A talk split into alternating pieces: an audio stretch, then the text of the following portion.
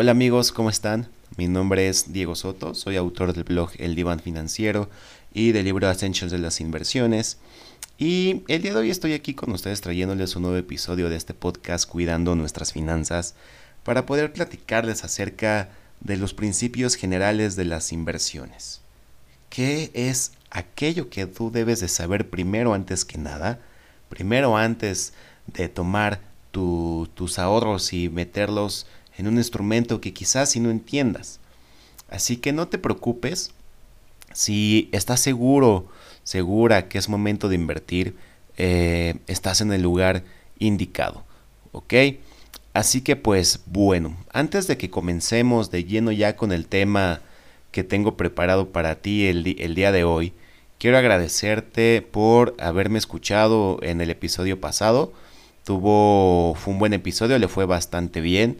Y para este episodio quisiera invitarte a, que invites a tus amigos, a todos los conocidos, a este podcast Cuidando nuestras finanzas, para que, bueno, más personas se puedan beneficiar de esta información.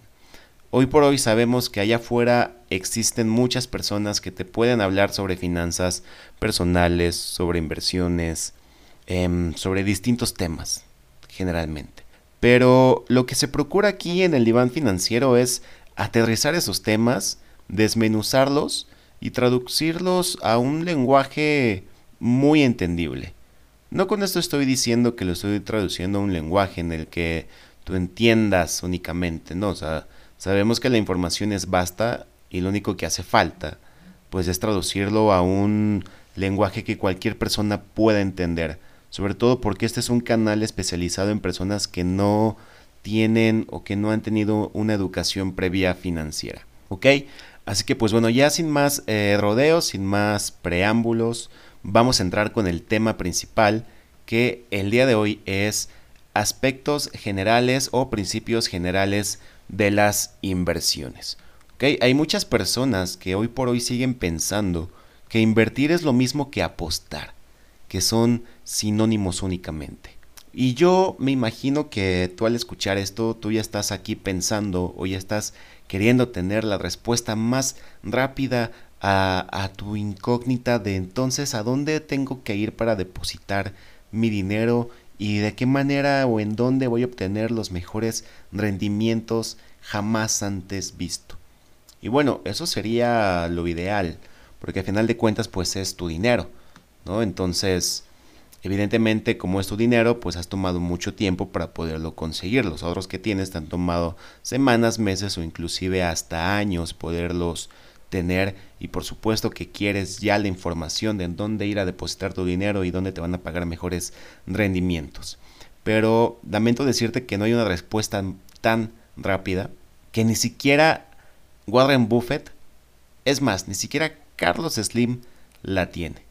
Porque, pues bueno, creo que no está de más decir que eh, en nuestro país existen eh, personas que están en el top 5 de personas más ricas, según Forbes. Y aunque estas personas supieran esta información, pues no la compartirían con nadie. Así que esto únicamente nos lleva a una sola posibilidad. Si quieren encontrar la inversión de sus sueños, van a tener que echarle un poco más de ganas y tomar nota de esto que les voy a, platicar. Más allá de, de, qué es una inversión o qué no es una inversión, antes de llegar a eso, eh, yo quiero platicarles acerca de los asesores de inversión, los, que, los asesores que les pueden asignar en los bancos cuando van y solicitan una cuenta de inversión o inclusive únicamente van a una banca especializada en inversión y les asignan pues un asesor. Lo más importante aquí, que desde ya quiero recalcar, es la importancia de las metas financieras. Así como en el ahorro existen las metas financieras, si tú vas a ahorrar porque quieres comprarte algo en un futuro o quieres dar el enganche de un auto, de una casa, también existen las metas financieras en la inversión. ¿Por qué? Porque tanto en el ahorro como en la inversión, si tú no tienes metas financieras claras, es como andar perdido en el mundo sin un lugar a donde ir. Y si no tienes un lugar a donde ir, es muy fácil dejar ese camino. Es por eso que las metas son muy importantes. Y no únicamente en el ámbito financiero, sino en cada aspecto de nuestra vida. Entonces, más allá de lo que les quiera vender un asesor o no, lo importante es que ustedes les hablen de sus metas, de qué quieren hacer con su dinero y cuándo, para que la recomendación tenga un sustento, que de verdad se tomen el tiempo para encontrar la estrategia que mejor les va a quedar acorde a sus metas de inversión. Es como un traje hecho a la medida. Ahora, ya que tienen claro que son muy importantes tener las metas financieras, les voy a platicar qué es, pero sobre todo, qué no es una inversión. ¿Cuántos de nosotros no conocemos personas o inclusive nosotros mismos que vamos a una plaza comercial, bueno, antes que, que no estábamos en semáforo rojo en la CDMX, pero ¿cuántos de nosotros no conocemos personas o inclusive nosotros fuimos las personas que íbamos a una plaza comercial, entrábamos a una tienda como por ejemplo Liverpool o cualquier otra tienda departamental, ¿no? Sin mencionar más marcas. Y encontrábamos que había productos en, en descuento. Por ejemplo, encontrabas la camisa que generalmente estaba en, en mil pesos y la encontrabas en 500 a mitad de precio. O el vestido que estaba en 3000 lo encontrabas en 2000 y entonces lo que haces era abrir la cartera, sacar el dinero y comprarla. Y le decías a tu acompañante o decías llegando a casa, ¡Ey! ¿Qué creen? Hice una excelente inversión. Fíjense que, fíjense, perdón, que compré este vestido, que compré esta camisa y me salió más barato. Sin duda alguna, es una gran, gran inversión. Y pues bueno, lamento decirte que eso no es una inversión. Para nada es una inversión. Una inversión es algo que compras el día de hoy con la intención de venderlo a un precio más alto de lo que te costó el día de mañana. A menos que vayas a vender la camisa de 500 en mil pesos, puede ser que haya ahí un caso de inversión. Así hay distintas, eh, distintos casos acerca de ideas erróneas de las inversiones por ejemplo, hay, gente que compra autos y los restaura para poderlos vender. Pues eso también es una inversión. En las inversiones, pues de todo hay, ¿no? Hay desde personas que venden ropa, que venden eh, vehículos, joyas, distintas cosas que se pueden pues bien comercializar. Entonces, todo aquello que tú compres a un precio más barato y lo quieras vender a un precio más caro, pues ten por hecho que ya es una, una inversión, ya estás invirtiendo tu dinero porque te está dando un rendimiento. Ahora, dentro de, este mismo tema, eh, la primera, eh, bueno, te voy a platicar unos casos. La primera es que el instrumento financiero eh, inmueble o cualquier cosa que tú vayas a comprar para inversión, tienes que saber que se puede devaluar. Y si tú vas a invertir en autos para poderlo vender después, tienes que saber que se tiene que, devaluar. Por ejemplo, cuando tú sacas un coche nuevo, cuando vas a la agencia, en automáticamente cuando cruzas las puertas la agencia ya perdió el 30% de su valor. Entonces, si ustedes van a invertir en esos activos como autos, como casas, tengan mucho, mucho, muchísimo cuidado. ¿Por qué? Porque el precio todo el tiempo está fluctuando y generalmente tiende a devaluarse el, el precio a menos que pues bueno, le inviertas también al auto, que le pongas más cositas que hagan que, que su valor suba. Pero bueno, regresando al tema de las metas, las metas siempre, siempre van a ir por delante de cualquier estrategia de inversión. Y antes de, de que podamos hablar acerca de, no sé, invertir en bolsa de valores, invertir en CETES, invertir en crowdfunding, Primero dime para qué tú quieres invertir. La mayoría de las personas le saca la vuelta al tema de las inversiones porque jura que para invertir su primer peso tiene casi que pasar por toda la carrera y maestría de administración financiera o inclusive leerse todo el, todos los artículos del blog del diván financiero o saberse por completo de principio a fin un glosario de la Bolsa Mexicana de Valores o saber perfectamente cómo evaluar una acción cuando en realidad es muy muy diferente. La verdad, lo más importante que debes saber para invertir no es el nombre de las empresas más grandes o que más están vendiendo sus acciones, sino para qué vas a querer el dinero que, que vas a invertir y sobre todo cuándo lo vas a usar. Yo sé que para ti puede sonar muy simple y decir, o sea, ¿cómo no me va a interesar primero saber tantas cosas y el glosario y qué empresas son las que más se venden? No, o sea, lo primero aquí es saber para qué vas a querer el dinero que vas a invertir y en cuánto tiempo lo vas a usar.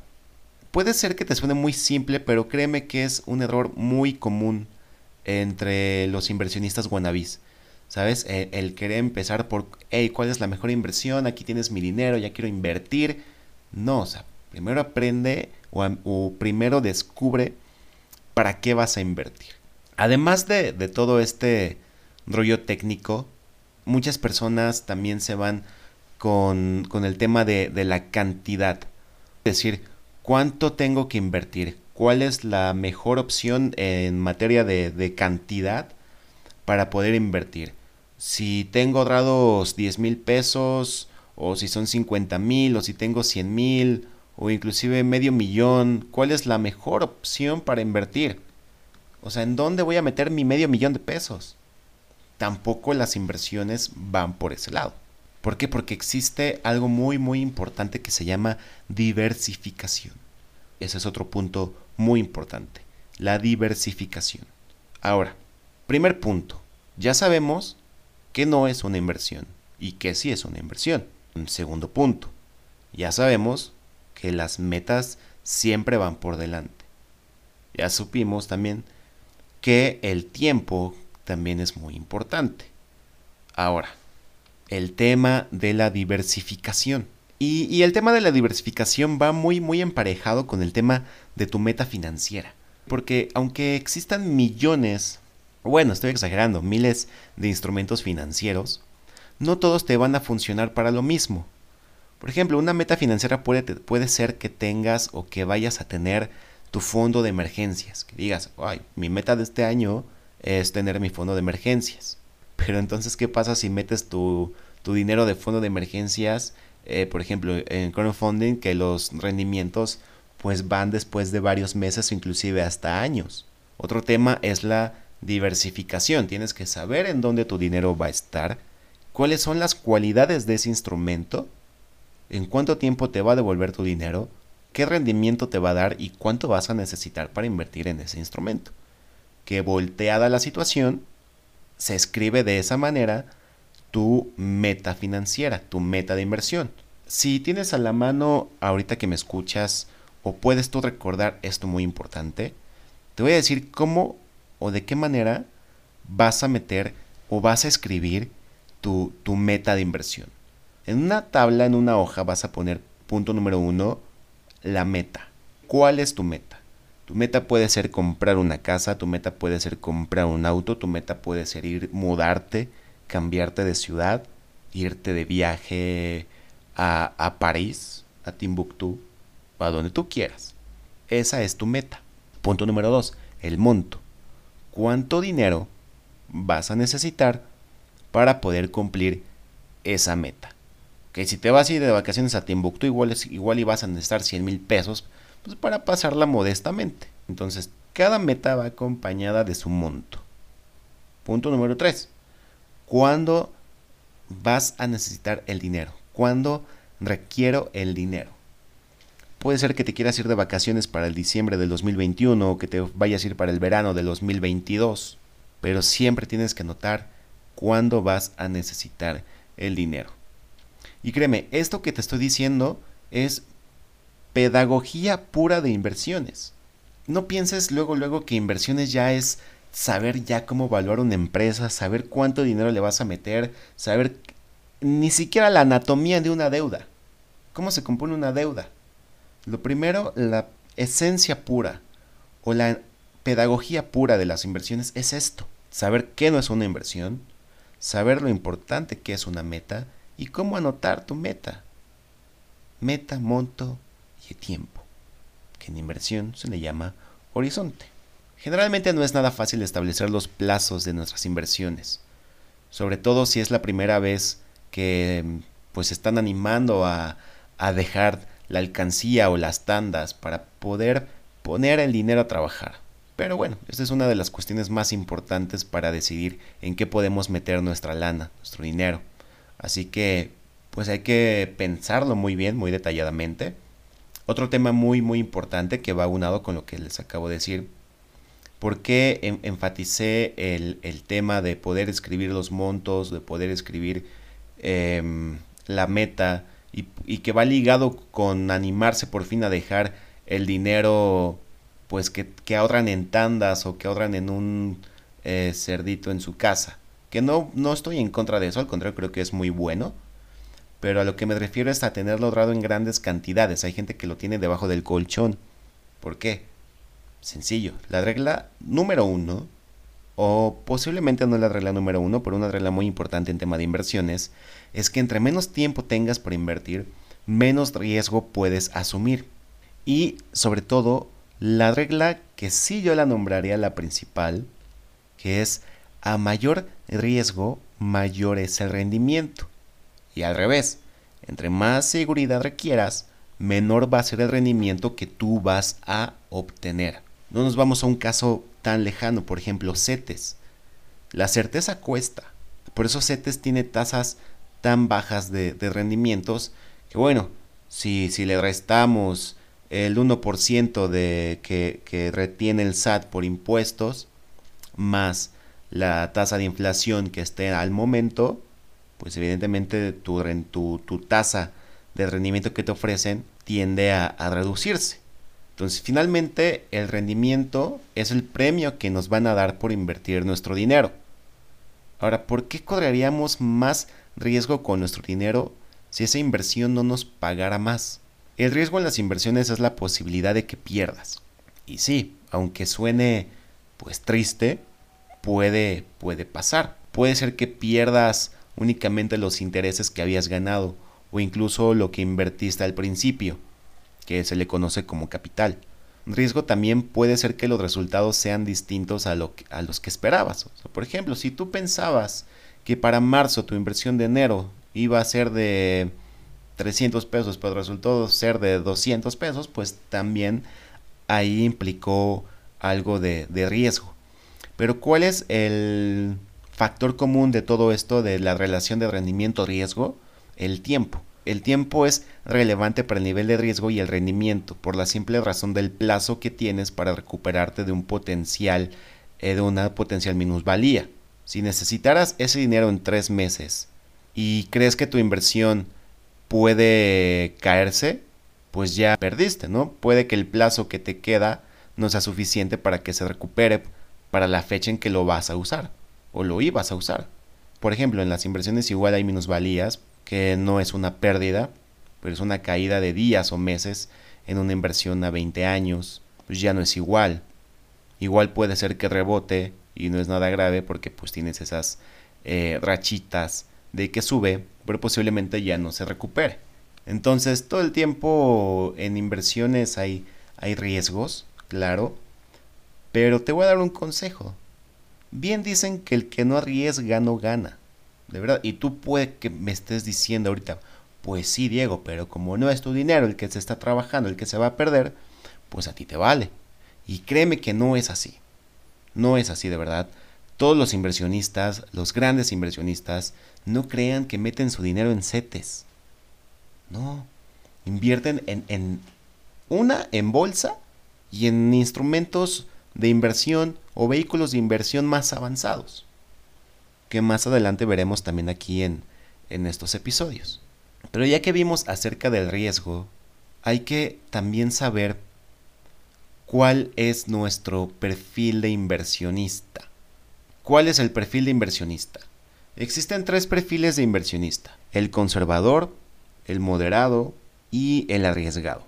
El arriesgado es el que dice, quiero meter mi lana ahí aunque tenga una tasa alta de, riesgo. Pero sé que si no pierdo, voy a ganar el triple de lo que estoy invirtiendo. El moderado puede ser así como que, o sea, sí eh, me gusta el riesgo, pero también quiero tener algo de seguridad en setes.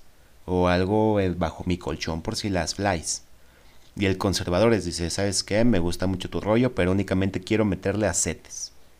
O quiero meterlo en una en un instrumento de deuda de corto plazo y obviamente de riesgo bajo, aunque me dé 1% de rendimiento. Esos son los tres escenarios. ¿Cuál es tu perfil de inversionista? perfil de inversionista va a ir en función entonces, número uno, de la idea que tengas sobre las inversiones, el riesgo que quieras asumir y el tiempo que tengas para asumir estas inversiones. Porque como te lo decía, entre menos tiempo tengas para invertir, pues se traduce también en menos rendimientos que vas a poder pues tú tener. Ya que te, conté sobre todo esto también hay que hacer de nuevo eh, la anotación que te puse hace rato, pues que te puse meta monto, cuánto requiero el dinero y ahora le vas a poner el plazo del instrumento. El plazo puede ser corto, mediano o largo. Y tú podrás decir, pues eso va, es lo mismo que cuando requiero el dinero. No es lo mismo porque estamos hablando de la diversificación y de los horizontes o plazos que tienen distintos instrumentos. Puede ser que un instrumento sea para sacar el dinero en tres años, pero CETES tiene una, pues una opción a 28 días. Eso es a lo que me refiero con plazo de instrumento. Si es corto, mediano o largo plazo. Entonces, ya que tienes esa tabla, y, algo muy importante eh, es sí conocer también lo que es tu, perfil de, inversionista, saber cómo te gusta invertir, saber cuáles son tus inversiones, el monto que, que vas a invertir, en cuánto tiempo lo quieres. Es muy importante recordar todo, todo eso. Es muy posible que tú digas, ¿sabes qué? No, no, sí me interesa el tema de las inversiones, pero pues no tengo el tiempo. ¿Sabes? Soy trabajo eh, de sol a sol, de lunes a viernes, no me alcanza el tiempo. Entonces, pues puede ser que tomes la opción de ir con un asesor de inversión en una casa de bolsa. Hay muchas casas de bolsa que em, puedes buscar en internet o me puedes preguntar en, mi, en, la página de Facebook y, y, yo con mucho gusto te voy a responder todas tus dudas sobre cuáles son las casas de bolsa donde tú puedes ir y te pueden asignar un asesor y ese asesor te va a ayudar a invertir. Pero recuerda que ese asesor lo primero que te tiene que preguntar es cuáles son tus metas financieras. Y te va a recordar lo que acabamos o lo que te acabo de platicar el día de hoy, en este episodio. Ya sea la opción que tú vayas a tomar de operar tú mismo tu propia inversión o que vayas con un asesor, pues tienes también que recordar que pues al asesor también le tienes que dedicar un tiempo y por consiguiente tus inversiones. Por mucho que una inversión te parezca adecuada para tus metas, interesante por cómo funciona, o acorde para tu delicado estómago ante el riesgo y tu experiencia, una parte del riesgo y de si eliges esa o mejor te vas por otra cosa, tiene que ver con tu agenda. Exacto, tu agenda. ¿Realmente tienes tiempo para dedicarle? Las inversiones em, son muy celosas del tiempo. Si no les dedicas tiempo, pues bueno, se te puede armar una bronca que, pues, ¿para qué te cuento? A menudo mucha gente me pregunta si no es más rentable tener un negocio que inversiones en fondos o en pagarés, si es un buen negocio y todo te salió bien, pero por supuesto que es una excelente opción.